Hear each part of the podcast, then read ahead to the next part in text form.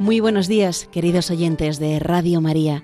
Hoy no puede estar con nosotros el Padre Manuel Horta en el programa Palabra y Vida y en su lugar les vamos a ofrecer una meditación sobre el tema Ser luz con el ejemplo, basado en el libro Hablar con Dios del Padre Francisco Fernández Carvajal.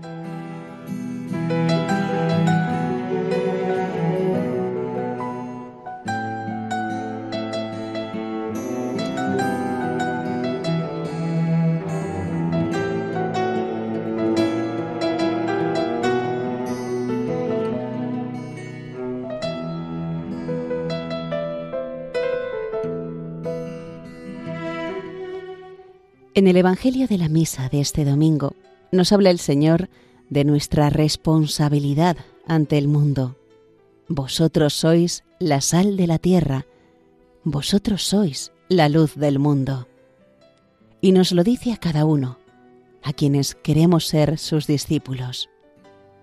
La sal da sabor a los alimentos, los hace agradables, preserva de la corrupción, y era un símbolo de la sabiduría divina. En el Antiguo Testamento se prescribía que todo lo que se ofreciera a Dios llevase la sal, significando la voluntad del oferente de que fuera agradable. La luz es la primera obra de Dios en la creación y es símbolo del mismo Señor, del cielo y de la vida.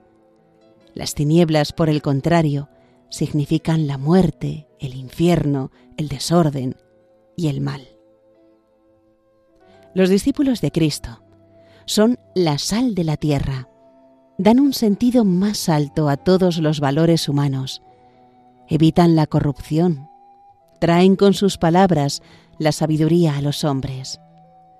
Son también luz del mundo, que orienta y señala el camino en medio de la oscuridad, cuando viven según su fe, con su comportamiento irreprochable y sencillo, brillan como luceros en el mundo, en medio del trabajo y de sus quehaceres, en su vida corriente.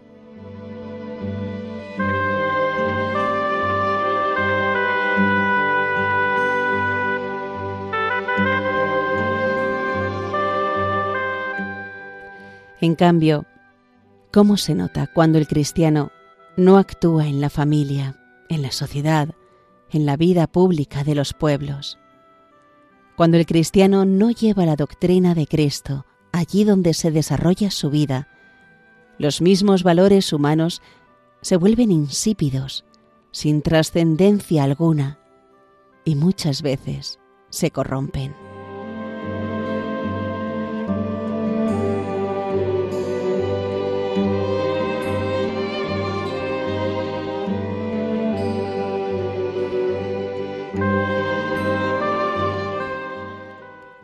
Cuando miramos a nuestro alrededor, nos parece como si en muchas ocasiones los hombres hubieran perdido la sal y la luz de Cristo.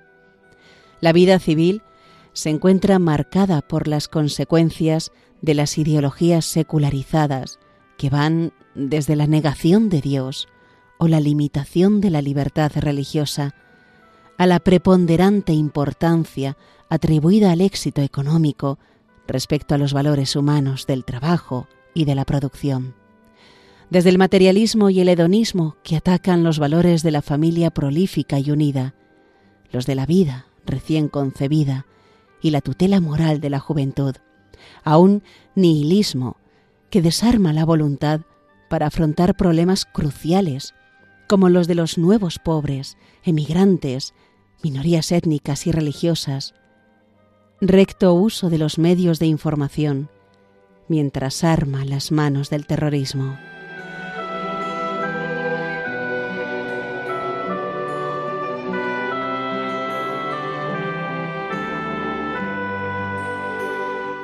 Hay muchos males que se derivan de la defección de bautizados y creyentes, de las razones profundas de su fe y del vigor doctrinal y moral de esa visión cristiana de la vida que garantiza el equilibrio a personas y comunidades.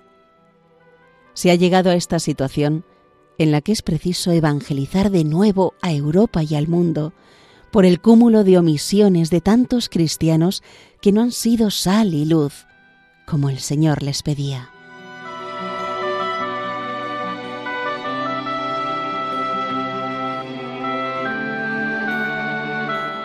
Cristo nos dejó su doctrina y su vida para que los hombres encuentren sentido a su existencia y hallen la felicidad y la salvación. No puede ocultarse una ciudad situada en lo alto de un monte, ni se enciende una luz para ponerla debajo del celemín, sino sobre un candelero, a fin de que alumbre a todos los de la casa. Nos sigue diciendo el Señor en el Evangelio de la Misa. Alumbre así vuestra luz ante los hombres, para que vean vuestras buenas obras y glorifiquen a vuestro Padre que está en los cielos. Y para eso es necesario, en primer lugar, el ejemplo de una vida recta, la limpieza de conducta, el ejercicio de las virtudes humanas y cristianas en la vida sencilla de todos los días. La luz, el buen ejemplo, ha de ir por delante.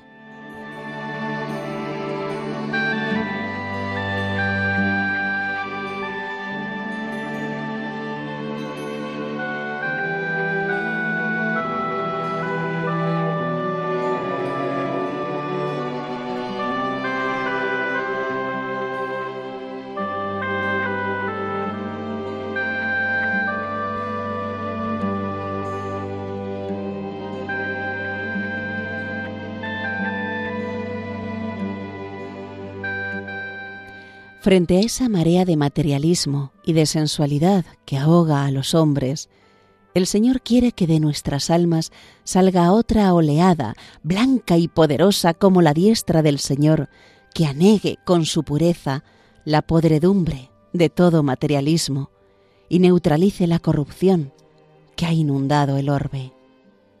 A eso vienen, y a más, los hijos de Dios, a llevar a Cristo a tantos que conviven con nosotros, a que Dios no sea un extraño en la sociedad.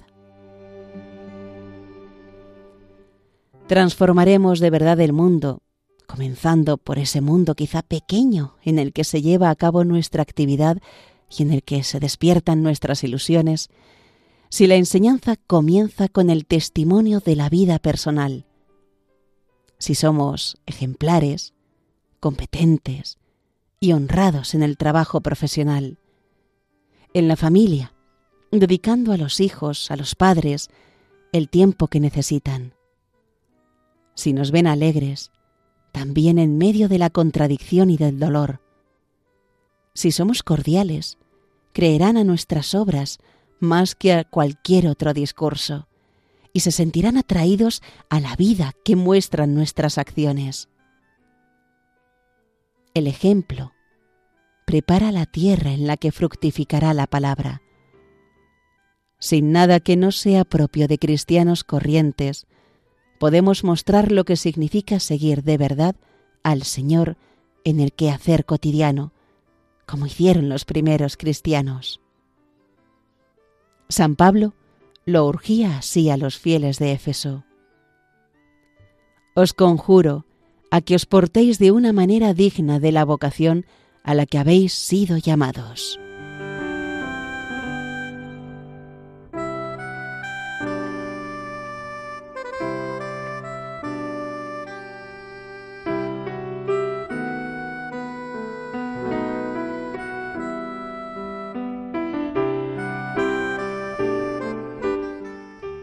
Nos han de conocer como hombres y mujeres leales, sencillos, veraces, alegres, trabajadores, optimistas.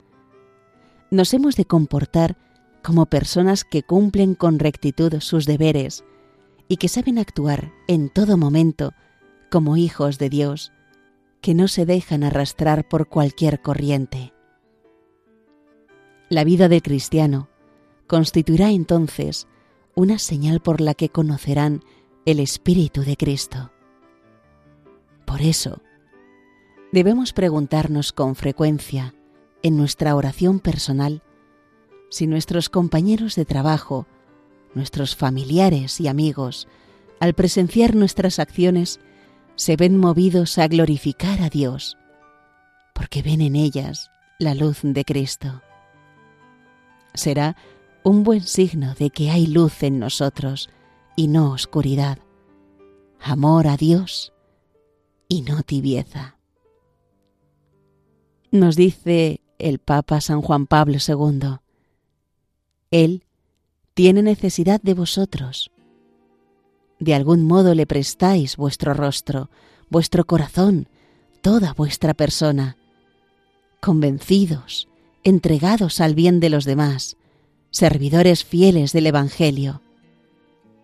Entonces será Jesús mismo el que quede bien. Pero si fueseis flojos y viles, oscureceríais su auténtica identidad y no le haríais honor.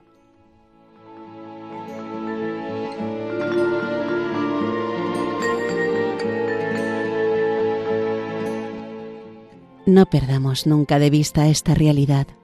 Los demás han de ver a Cristo en nuestro sencillo y sereno comportamiento diario, en el trabajo, en el descanso, al recibir buenas o malas noticias, cuando hablamos o permanecemos en silencio. Y para esto es necesario seguir muy de cerca al Maestro.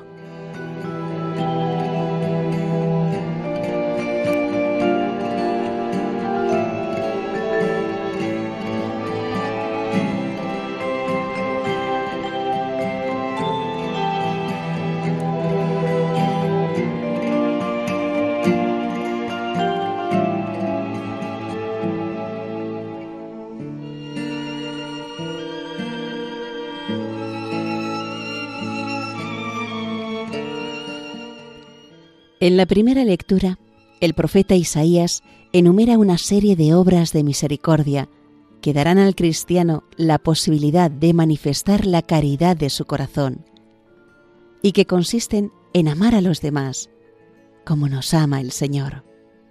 Compartir el pan y el techo, vestir al desnudo, desterrar los gestos amenazadores y las maledicencias. Entonces, como canta el Salmo responsorial, romperá tu luz como la aurora, brillará tu luz en las tinieblas, tu oscuridad se volverá mediodía.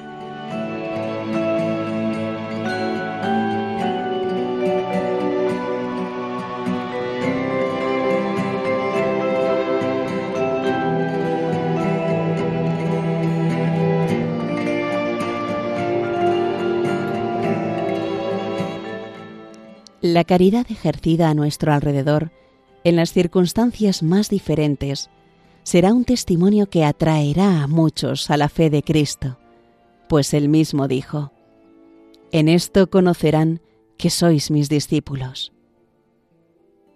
Las mismas normas corrientes de la convivencia, que para muchas personas se quedan en algo exterior y solo las practican porque hacen más fácil el trato social, para los cristianos deben ser fruto también de la caridad, de su unión con Dios, que llena de contenido sobrenatural esos gestos, manifestación externa de aprecio y de interés.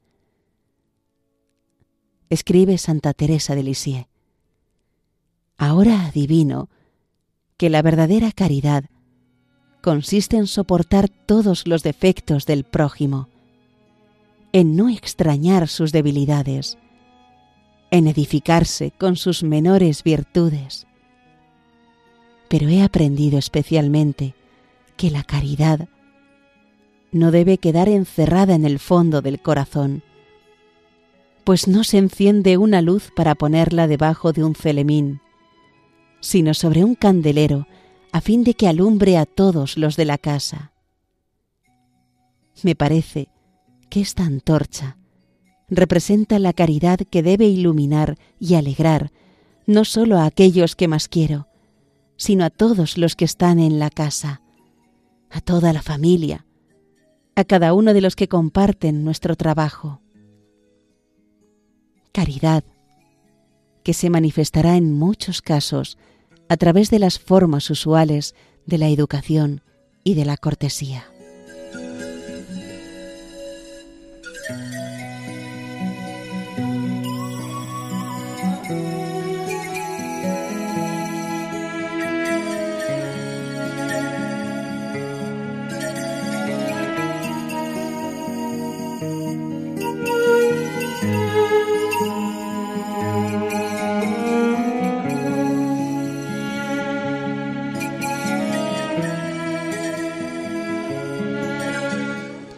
Otro aspecto importante en el que los cristianos hemos de ser esa sal y luz de la que nos habla el Señor es la templanza y la sobriedad.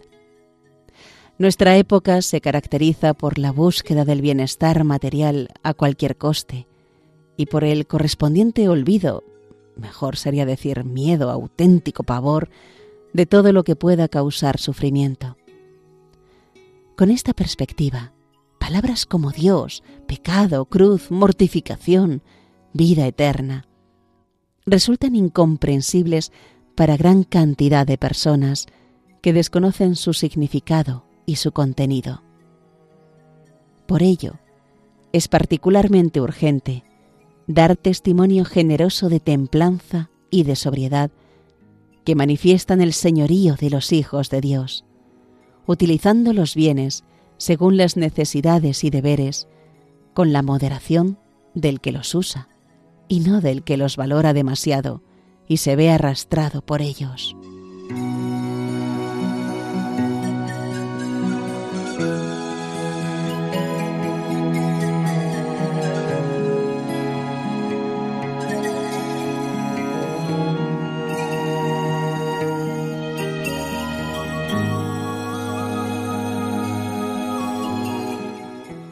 Le pedimos hoy a la Virgen que sepamos ser sal que impide la corrupción de las personas y de la sociedad, y luz que no sólo alumbra, sino que calienta con la vida y con la palabra.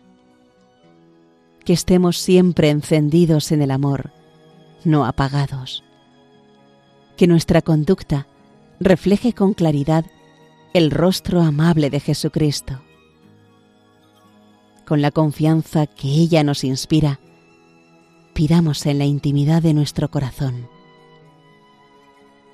Señor, Dios nuestro, tú que hiciste de tantos santos una lámpara que a la vez ilumina y da calor en medio de los hombres, concédenos caminar con ese encendimiento de espíritu como hijos de la luz.